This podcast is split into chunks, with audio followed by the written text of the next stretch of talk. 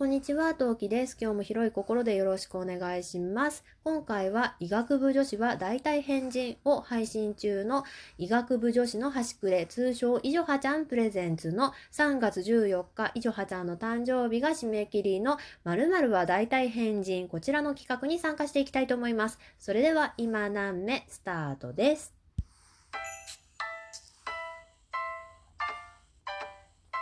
何目？この番組は戦闘婦の日常系ママトーカーのトウキが日々奮闘しながらお送りいたします。皆さんこんにちは、トウキです。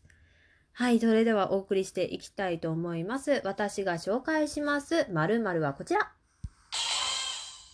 国文学科男子は大体変人です。はい。ちなみにこれの対義語にあたる、えー国文学科女子は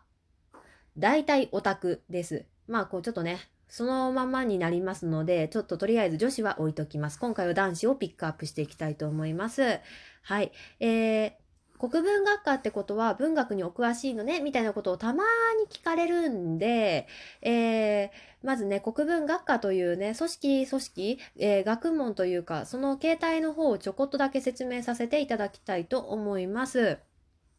えー国文学科、国文学科に通っているからといって文学に詳しいわけでは決してありません。ちなみに私が所属していたのは中世あたり、えー言うならば、源氏物語をよりちょっと前ぐらいの方を研究しておりました。研究していたので、まあそのあたりのことはね、タイトルとかね、どうだったって聞かれたら答えることができることがあるかもしれなくもないかもしれない、ほぼないですね。なんですけど、もうね、ずいぶん前に卒業したから聞かれたとこで答えられないとは思うから、あんまり聞かないでほしいんだけど、まあ、この文学以外にも、大体形態として国文学科は柱としては日本柱で、語学と文学っていう柱に分かれるんですね。で、語学っていうのはその名の通り、方言調べてみたり、変態仮名調べてみたり、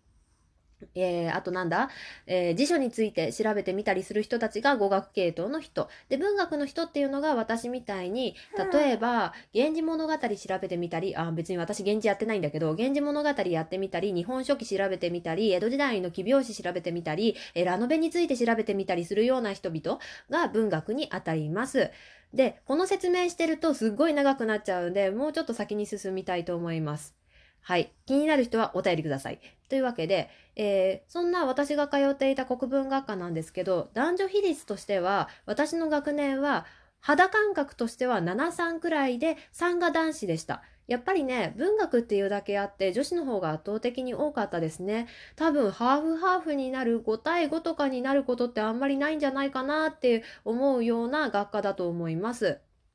うん。私の感覚、これも肌感覚なので本当の数字わからないんですけれど、1個下の学年なんか8-2で男子だったと思うんだよね。8-2で男子だと8が男子になっちゃう。2です、2。少ない方がね、男子だったかなって思います。なので、やっぱり、うん、そういうとこに来た男子はちょっと浮きますね。そもそも国文学科自体、うん、国文学って結構私学科に左右される私学科の情報に左右される情報というか研究ものがすごく多いんですよ。っていうのも例えば私学科が自分の研究している作品の作者に対しての新しい研究結果が出ましたって発表されてしまうとまあそっちが正しくなってしまうので自分が研究してたことが全て水の泡になることだってなくないんですよ。結構起こりうる事態なんですねこれ。なんで私的にはこれは果たして必要なというかもし大学が再編成されるとしたら必要な学科かって聞かれると結構あははーっていう風にね逃げたくなりますね。はい。というようなところで私は勉強していたわけなんですけどいやあった方がいいよあった方がいいんだいいし楽しかったよすごく楽しかったんだけどうん。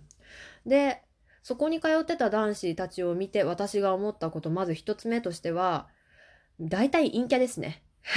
これは女子にも言えるから国文学科は大体陰キャっていうのが正解だと思うんですけど男子は特に陰キャな人が正直多かった記憶があります。っていうかあの、ね、コミュニケーション能力があまり高くない人が多かったですね。うん。うんそこそこコミュニケーション能力があった人は大体サークルに入ってサークルでお友達作っちゃう場合が多いんですけど、まあ、陰キャは陰キャ同士で仲良くするパターンが大半なので大体国文学科は国文学科の中の人と仲良くなるパターンの方が圧倒的に高かったというか多かったというふうに感じています。でなので国文学科は国文学科でまとまってしまうので他の情報が入ってこないんですよね。だけどそれでもう全然気にしないのが国文学科なんですよ特に男子。女子はそれでも例えば他学科に友達がいたらその子と遊びに行ってみたり地元に友達がいたりあの外にわりかし発信するし出ていくパターンっていうのは少なくなかったんだけど私の周りにいた男子に関してはまあゼミ以外にもゼミとかうーん、うん、サーク、サークルに入ってる子もまずまずいなかったんですよね。だからバイト先とか、バイト先でもわざわざバイト先の子と遊びに行くような人ってまずまずいなかったですね。1人か2人ぐらいだったと思う。うん。だから国文学科は国文学科で、えー、もうそこで終わっちゃうんですよ、世界が。で、そうすると、特に男子ね、特に男子はそこで終わってしまって、その結果、何が起きるかっていうと、恋愛がこじれやすかったです。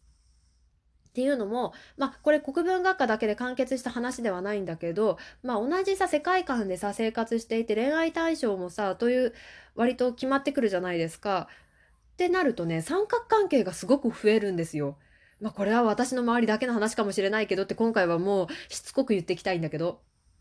例えば、えー、例えばこれは実例で言いますね、えー、パパのえー、ゼミで起きた事件なんだけど、まあ、一人の男の子がいました。これを A 君としましょう。A 君は B ちゃんのことが好きだったんですよ。で、B ちゃんに猛烈アピールをするんですけど、振られまくります。ってか、振られ続けます。だけど諦めきれない。そこに諦めきれてなくって、でも、その子と仲良くしたいから他の女の子とも仲良くしていたらまさかの C ちゃんが登場して A 君にアプローチをしてきたっていうような三角関係もあったしさっきも言った通りコミュニケーション能力があまり高くないコミュニケーション能力があまり高くない合ってるよね日本語、うん、の割と陰キャが多かったのであの元カノがいた場合すっぱり切ることもできないんですよ。彼らって。そういう子が多かった。よってえー、元カノと別れることができない。だけど、学内、むしろ国文学科内で、ちょっと好きな子というか気になる子、言い寄ってくる子ができて、で、その子の方に今はもう心がもうめちゃめちゃ傾いているんだけど、だけど彼女に別れを切れ切り出せなくって結果、二股になってしまったっていう、こう、うん、事例もありましたね。だから人間関係が下手くそな人がわりかし多かった印象もあります。だけど基本的に国文学科男子っていうのはかなりな確率で優しい人っていうのが多いんですよ。まあ優柔不断ってことは優しい人も多かったです。なんですけど優しい人が多かった結果それはさっきも言った通り断れないとか物事をすっぱりと切ることも切るっていうのが苦手な人が多かったですね。で、えー、その結果ですね、バイトのシフトが断れない人が結構多くって、これはすごく身近の一番仲が良かった男子で一人いたんですけど、地方の、地方って言っても私、大学都内だったんですけど、で、その子埼玉のちょっと、まあ、通う、通うまで1時間ちょい2時間はかかんないかなぐらいのところに住んでた子だったんだけどその子がバイトのためにもう学校終わったら速攻帰るっていう生活をずっとしていてですごい稼いでるだろうと思ってたんですよこっちは。で「ねおごってよめそんだけ働いてんだからさ結構稼いでるっしょ」って言ったら「え俺全然稼げてないよ」って言うからあまあ確かに地方だとねバイト代安いっていいよねいくら？って聞いたらまさかのまさかあの私当時働いてた私のバイト先とあのバイト代が100円近く違って向こうのその当時の埼玉の人の最低賃金だったんですよバイト代が。びっくりしてえもっといいバイト先絶対あるでしょってなんなら都内で働けばいいじゃんっていう風に突っ込みましたねそうしたら本当はそうしたいんだけどバイト先人がいないの分かってるしなんか断れなくってっていう事例が、まあ、これ埼玉、そのたまたま仲が良かったのは埼玉の子だったんだけど、うん、何例かありました。というふうに、断れない人も多かったですね。うん。あと、えー、例えば言葉についてわからないことが、まあ、国文学科なので出てくるじゃないですか。この言葉遣いで本当に楽しいのかなっていうふうにして聞くじゃないですか。そうするとですね、最終的に、まあ、当時からすでにスマホはあったんだけど、今ほど何でもわかる便利な道具でもなかったし、持ってる人もね、限られていたので、その結果ですね、うーん、わかんないね。辞書調べる？うん、辞書引こっか。うん、日国調べるかって言って、日本国語大辞典っていう辞書があるんですよ。これ全20冊ぐらいある時点で日本で一番あの収容言語数が多い辞書なんですけどオレンジ色のやつなんだけどね。うん。それをね調べに行こうとしますね大概。まあ、女子はそこまでね、まあ、最初から日国行っちゃうのが確かに早いんだけど女子は大概新明会とかもうちょっとねちっちゃめの軽い辞書で済まそうとするパターンが多かったようにも思います。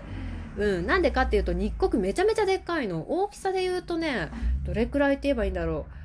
あのどれくらいって言えばいいんだろうな。うーん